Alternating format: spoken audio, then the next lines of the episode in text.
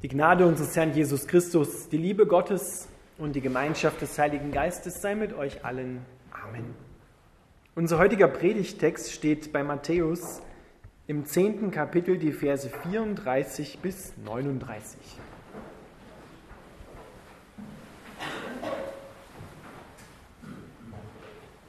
Glaubt nicht, dass ich gekommen bin, um der Welt Frieden zu bringen. Nein, sondern das Schwert. Ich bin gekommen, um den Sohn gegen seinen Vater aufzubringen, die Tochter gegen ihre Mutter und die Schwiegertochter gegen ihre Schwiegermutter. Eure erbittertsten Feinde werdet ihr in der eigenen Familie finden. Wer Vater oder Mutter mehr liebt als mich, ist es nicht wert, zu mir zu gehören. Und wer seinen Sohn oder seine Tochter mehr liebt als mich, der ist es nicht wert, zu mir zu gehören. Wer sich weigert, sein Kreuz auf sich zu nehmen und mir nachzufolgen, ist es nicht wert, zu mir zu gehören. Wer an seinem Leben hängt, wird es verlieren, aber wer es für mich aufgibt, wird es finden. Lieber Vater im Himmel, wir bitten dich, dass du uns dein Wort aufschließt und dass es uns zum Segen und zur Kraft wird.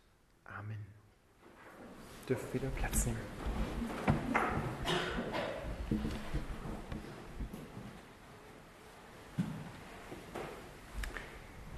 Liebe Gemeinde, dieser Predigtext ist zunächst einmal wahrscheinlich ein Schock. Für die Jünger damals war es so und für uns heute, wenn wir genau zugehört haben, ist es wahrscheinlich auch erstmal, ha, was sagt er da? Ich bin nicht gekommen, um Frieden zu bringen, sondern das Schwert. Ich bin gekommen, um den Sohn gegen seinen Vater aufzubringen und die Tochter gegen ihre Mutter und die Schwiegertochter gegen ihre Schwiegermutter. Ist Jesus nicht der verheißene Messias, von dem wir jetzt auch in der Adventszeit hören, dass er der Friedefürst ist? Ist Jesus nicht der, dessen Friedensherrschaft kein Ende haben wird, so wie es Jesaja vorhergesagt hat, prophezeit hat? Und haben wir vorhin nicht gesungen, Ehre sei Gott in der Höhe und Frieden bei den Menschen seines Wohlgefallens? Haben das nicht schon in Bethlehem die Engel gesungen, Ehre sei Gott in der Höhe und Frieden auf Erden bei den Menschen seines Wohlgefallens? Was sagt Jesus hier eigentlich? Wenn wir in die Lebensgeschichte von Jesus hineinschauen, so wie die Menschen ihn behandelt haben, dann spüren wir etwas von dem, was die Botschaft von Jesus Christus ausgelöst hat. Die Feindschaft gegen Gott hat sich so richtig an Jesus Christus ausgetobt und fand dann ihren Höhepunkt am Kreuz. Dort sehen wir, Hass und Feindschaft sind zu so etwas fähig. Und Gott sagt, wenn er auf Jesus schaut, Ihr lieben Menschen, so geht es mir, wenn ich zu euch kommen will. Ihr nagelt mich ans Kreuz. Da war kein Frieden unter den Menschen. Und heute in unserer Welt erleben wir auch diese Dinge, die Jesus hier aufzählt. Da gibt es Streit in den Familien zwischen Mutter und Tochter und Schwiegermutter und Schwiegertochter. Der Sohn gegen den Vater, der Bruder gegen die anderen Geschwister. Das ist unsere Wirklichkeit. Wir erleben auf der anderen Seite auch, dass Menschen sich versöhnen, dass Menschen Frieden miteinander machen, dass sogar Völker miteinander Frieden machen, wobei das eher weniger. Jesus Christus ist gekommen, um Frieden zu machen, das stimmt. Bei seinem ersten Kommen hat er Frieden gemacht, wohlgemerkt, er hat Frieden gemacht zwischen Gott, beziehungsweise zwischen den Menschen und Gott. Hier geht es also in erster Linie um den Frieden, den wir mit Gott haben dürfen. Denn Christus musste nicht Gott, den Vater, mit den Menschen versöhnen, auch der Vater musste sich nicht durch Christus mit den Menschen versöhnen, sondern die einzigen, die Versöhnung notwendig hatten, das waren wir. Denn die Menschen waren feindlich gegen Gott eingestellt und sind es zum Teil, zum großen Teil auch heute noch. Aber Gott hat das wahrgemacht, was Paulus in unserem Wochenspruch geschrieben hat. Er hat das Böse mit Gutem überwunden. Er hat sich auf die Seite der Menschen gestellt, hat sich mit deiner und meiner Schuld identifiziert und hat gesagt, ich werde den Preis dafür bezahlen. Also hat er von sich aus hat Gott, der Vater, von sich aus die Menschen in Christus miteinander versöhnt, weil Christus war der wahre Mensch, der also sozusagen von unserer Seite kam und er war der wahre Gott. Und in ihm fand beides zusammen. Aber nicht ohne seinen Tod am Kreuz. Das war der Preis, den Gott und der Mensch dafür bezahlt hat. Ein hoher Preis. Aber Gott hat es aus Liebe getan sagte, ich will ja bei meinen Menschen sein, ich will nicht, dass sie verloren gehen, dass sie auf Ewigkeit von mir getrennt sind, vom Leben und von der Liebe getrennt sind.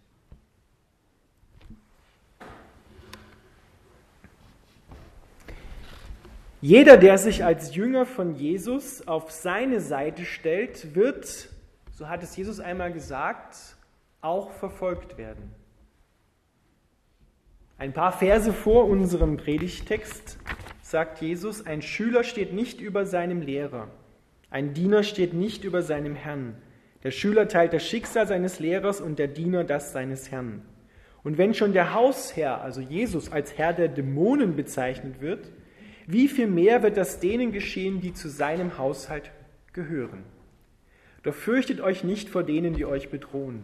Denn die Zeit kommt, in der die Wahrheit ans Licht kommt und alle Geheimnisse bekannt werden. Habt keine Angst vor denen, die euch umbringen wollen. Sie können nur euren Körper töten. Eure Seele ist für sie unerreichbar. Fürchtet allein Gott, der Leib und Seele in der Hölle vernichten kann. Nicht einmal ein Spatz, der doch kaum etwas wert ist, kann tot zu Boden fallen, ohne dass euer Vater es mitbekommt und weiß. Selbst die Haare auf eurem Kopf auch wenn sie bei den Männern immer weniger werden, sind alle gezählt. Deshalb habt keine Angst, ihr seid Gott kostbarer als ein ganzer Schwarm Spatzen. Jesus hat es vorhergesagt und viele unserer Schwestern und Brüder in der Welt erfahren das hautnah, dass sie verfolgt werden und dass sie bedroht werden. Die Christen im Nahen Osten und auch in anderen Ländern Leider besonders da, wo der Islam herrscht. Auch wir werden, das hast du vielleicht auch schon mal erfahren, wenn du dich ganz auf die Seite von Christus stellst und es auch zugibst, dass du Christ bist und danach lebst, von anderen Menschen mehr oder weniger in Frage gestellt. Du mit deinem Gott, wo ist er denn jetzt, wenn dir was widerfahren ist? Der hilft doch überhaupt nicht. Vergebung, das ist doch Quatsch. Den gibt es doch gar nicht, den Gott. Das ist doch ein altes Märchen. Was willst du mit dem alten Buch? Auch das ist Verfolgung. Aber Jesus hat gesagt, das muss so sein. Warum muss es so sein? Weil das Evangelium, die frohe Botschaft von Jesus Christus, diese Gräben aufreißt. Das Evangelium reißt diese Gräben zwischen Menschen auf. Aber sie reißt eigentlich, oder sagen wir es so, bringt Licht hinein in Gräben, die schon vorher da waren. Wenn ein Mensch anfängt an Jesus Christus zu glauben, dann tritt er aus dem Dunkel ins Licht hinein. Und es wird seine Situation und die seiner Mitmenschen beleuchtet. Und das reißt diese Gräben auf. Es zeigt eigentlich, dass die Menschheit, wie Jesaja es gesagt hat, im Dunkeln gehen ohne Führung, ohne konkretes Ziel und jeder sieht nur auf seinen eigenen Vorteil. Und da, wo das Evangelium hineinkommt, wo Menschen erkennen, nicht die anderen sind das Problem, sondern das Problem steckt in mir und in allen anderen. Ich brauche Vergebung. Ich muss neu werden und umkehren zu Gott. Dort strahlt das Licht von Jesus Christus aus ihm heraus und malt ein großes Fragezeichen an das, was in der Welt sonst so praktiziert wird. Und dieser Graben läuft haarscharf durch die Familien hindurch. Deswegen sagt Jesus, meine Botschaft, ja, ich bin gekommen, Frieden zu bringen, aber meine Botschaft bringt das Schwert. Es reißt etwas auf. Und das geht in der Familie durch. Ich bin gekommen, um den Sohn gegen seinen Vater aufzubringen. Wenn der Sohn anfängt, gläubig zu werden, mit ganzem Herzen und Jesus Christus nachfolgt, dann stellt das die Lebenspraxis des Vaters und der Familie in Frage. Die Tochter gegen ihre Mutter und die Schwiegertochter gegen ihre Schwiegermutter. Also so, so eng verläuft oder kann der Graben verlaufen. Mitten in der eigenen Familie. Doch da ist dieser Anspruch von Jesus. Jeder, der Vater und Mutter mehr liebt als mich, sagt Jesus, der ist es nicht wert, zu mir zu gehören. Dort steht wortwörtlich, dieses Verhalten ist mir nicht angemessen. Ist der Botschaft von Jesus Christus und das, was er für dich getan hat, nicht angemessen? Denn was hat er denn getan? Er hat dich von der sicheren Trennung von Gott, vom Leben, freigekauft, losgelöst aus der Sklaverei der Schuld, vom Bösen freigekauft, hat dir ein ewiges Leben gebracht. Und er hat sich nicht zu 45,3 Prozent hingegeben, sondern er hat sich zu 100 Prozent hingegeben. Er hat dich ganz geliebt und liebt dich immer noch ganz mit 100 Prozent. Und daran kannst du durch dein gutes oder schlechtes Verhalten Gott sei Dank nichts ändern. Die Meinung Gottes über dich steht fest. Ich liebe dich. Und deswegen ist auch der Anspruch von Jesus da. Er hat Anspruch auf jedes Leben, weil er jeden in Vergangenheit, Gegenwart und Zukunft am Kreuz damals auf Golgatha erlöst hat. Er ist der Einzige, der Anspruch hat auf dein Leben, und zwar auf dein ganzes Leben. Christsein heißt also, ich bin nicht mehr mein eigener Herr. Es gibt kein rein privates Dasein mehr. Es gibt keinen Urlaub, den ich mir vom Christsein mal nehmen kann und sagen kann, okay, jetzt lassen wir das Fromme mal hinter uns und jetzt lassen wir mal die Sau raus. Jesus sagt sogar zu dem wohltemperierten Christsein, das niemanden stört, über das sich niemand aufregt und das auch niemanden mehr in Frage stellt, es ist todlangweilig. Es ist lauwarm. Und dort steht im Buch der Offenbarung, sagt der Geist Gottes, sagt Jesus zu einer Gemeinde, weil du weder kalt noch heiß bist, und ich wollte, dass du eines von beiden wenigstens bist, dann könnte ich was machen, aber nein, du bist lauwarm. Und weil du lauwarm bist, werde ich dich aus meinem Mund ausspeien. Eine Gemeinde, die lauwarm ist, ist zum Kotzen.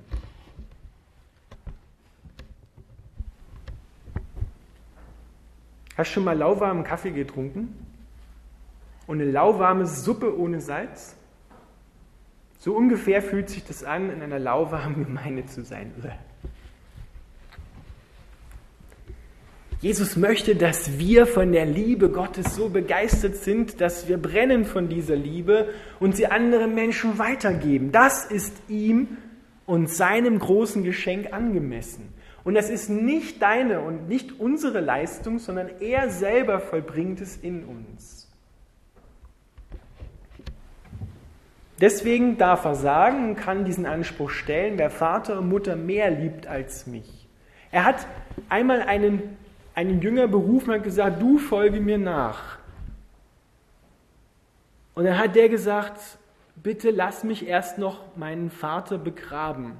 Er meinte nicht, dass der Vater gerade gestorben war und er sozusagen auf dem Weg mit dem Sarg zum Friedhof war, sondern er meinte, ich will noch die Jahre zu Hause bleiben, bis mein Vater das Zeitliche segnet. Und Jesus hat gesagt, lass die Toten ihre Toten begraben, aber du folge mir nach. Jetzt ist der Zeitpunkt. Der hat seinen Vater sozusagen über Gott gestellt. Das heißt ja nicht, dass wir Vater und Mutter nicht mehr ehren und lieben sollen, aber zuerst kommt Gott an erster Stelle. Und wenn Jesus Christus und seine Botschaft, das Evangelium, nicht mehr unsere Lebensgewohnheiten und unsere Vorlieben in Frage stellt und wir uns dann verändern, dann ist kein Christsein mehr da. Das ist dieses wohltemperierte Christsein. Am Sonntag, da sind wir mal in der Kirche. Oder wir gucken uns lieber was anderes an. Gehen wir mal drei, vier Mal nicht in die Kirche. Beten nicht mehr vorm Essen. Weil bringt sich ja eh nichts. Und mehr und mehr wendest du Gott den Rücken zu. Aber sein Urteil über dich steht, er liebt dich. Und er wird dir immer nachgehen und warten auf dich, so wie der Vater auf den verlorenen Sohn gewartet hat. Und der ist aus dem Schweinestall zurückgekommen. Und der Vater hat ihn, steht dort wortwörtlich, zu Boden geküsst. So hat er sich über den verlorenen Sohn gefreut.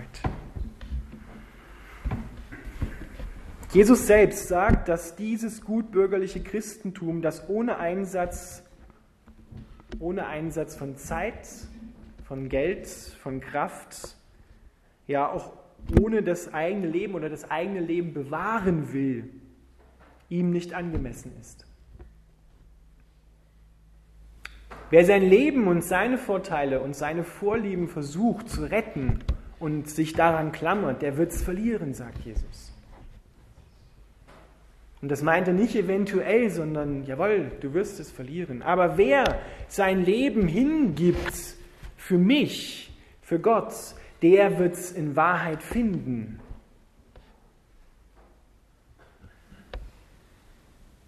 Paulus hat geschrieben, und das sagt er von sich, und er möchte, dass die anderen da auch mit einstimmen, ich lebe nicht mehr, sondern Christus lebt in mir. Und was ich jetzt lebe, das lebe ich für Gott der sich für mich hingegeben hat am Kreuz und der mich geliebt hat. Nicht hat Vergangenheit jetzt aufgehört, sondern immer noch liebt, meint er damit. Die Freiheit von dem Bösen, von der Schuld und von der Sünde und von der Zwietracht zwischen uns Menschen ist immer nicht an sich da, sondern Freiheit für. Ich bin freigesetzt worden, um für Gott zu leben. Ich bin befreit worden aus der Sklaverei für Gott und wahre Freiheit finden wir erst, wenn wir erkannt haben, dass wir damals auf Golgatha mit Jesus gestorben sind. Unser alter Adam, unser altes Ich, was nur seinen eigenen Vorteil sucht, was Gerechtigkeit will, wenn die anderen Böses getan haben, aber wenn ich was Böses getan habe, dann milde. Der ist damals mitgestorben am Kreuz. Und das sollen wir, dürfen wir heute ergreifen. Das ist Freiheit für Gott. Freiheit für die Liebe. Du darfst dich als radikal Geliebter sehen oder als radikal Geliebte. Und so radikal mit der Liebe das Böse überwinden in der Welt. Und das kostet auch uns etwas. Da gibt es auch einen Preis zu bezahlen. Das ist nämlich auch Verzicht auf eigene Vorteile, auf eigene Vorlieben, Verzicht auf das Recht pochen dass ich auch in dem Sinne Nachteile in Kauf nehme, weil ich ein größeres Ziel im Auge habe. Die Versöhnung zwischen den Menschen. Jesus Christus kommt ja Gott sei Dank ein zweites Mal auf die Erde am Ende der Zeit. Und dann wird er den äußeren Frieden auch bringen, den Frieden zwischen Nationen und Völkern. Denn dann sagt er, wird der Krieg, das Leid und der Tod abgeschafft werden. Jetzt hat er den Frieden zwischen dir, zwischen dem Menschen und zwischen Gott gebracht. Und Gott sei Dank ereignet sich schon immer punktuell auch schon Frieden dann zwischen den Menschen, da wo sie sich im Licht Gottes sehen und versöhnen. Aber umfassend Für den ganzen Erdkreis wird es erst beim zweiten Kommen sein. Von daher hat Jesus recht. Ich bin nicht gekommen, um den äußeren Frieden zu bringen bei seinem ersten Kommen, sondern meine Botschaft bringt das ans Licht, was verborgen ist, was die Menschen kaputt macht, das Böse. Und ihr findet aber Frieden bei mir. Und dann beim zweiten Kommen bringe ich auch endgültig den Frieden auf die Erde. Für alle, Völker und Nationen. Amen.